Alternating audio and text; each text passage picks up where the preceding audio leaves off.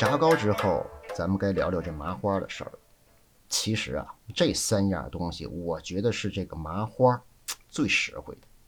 为什么呢？您琢磨一下啊，这包子咱们就得是趁热吃，它好吃。您说我从包子铺买回家，我再热一遍，得这味儿就差很多了。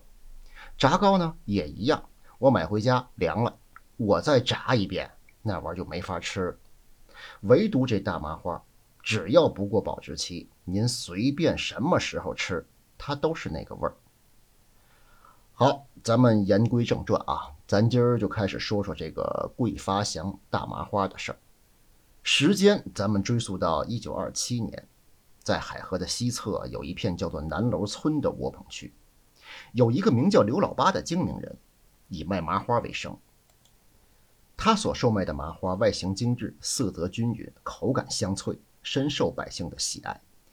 因其地处十八街，百姓们都称之为“十八街麻花”。刘老八除了制作麻花之外，还精于各种点心的制作。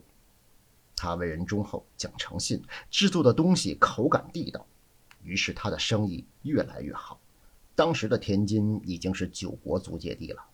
洋人们陆续带来了各种东洋、西洋的糕点，加之天津本身就是酒坊杂居之所，南北美食多多汇聚于此。天津市面上能叫得出名的糕点小吃就有四百多种。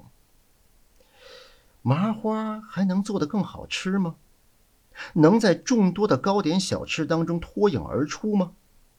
是不是还能做出一种融合众家之长的麻花呢？这些问题让刘老八陷入了深深的沉思。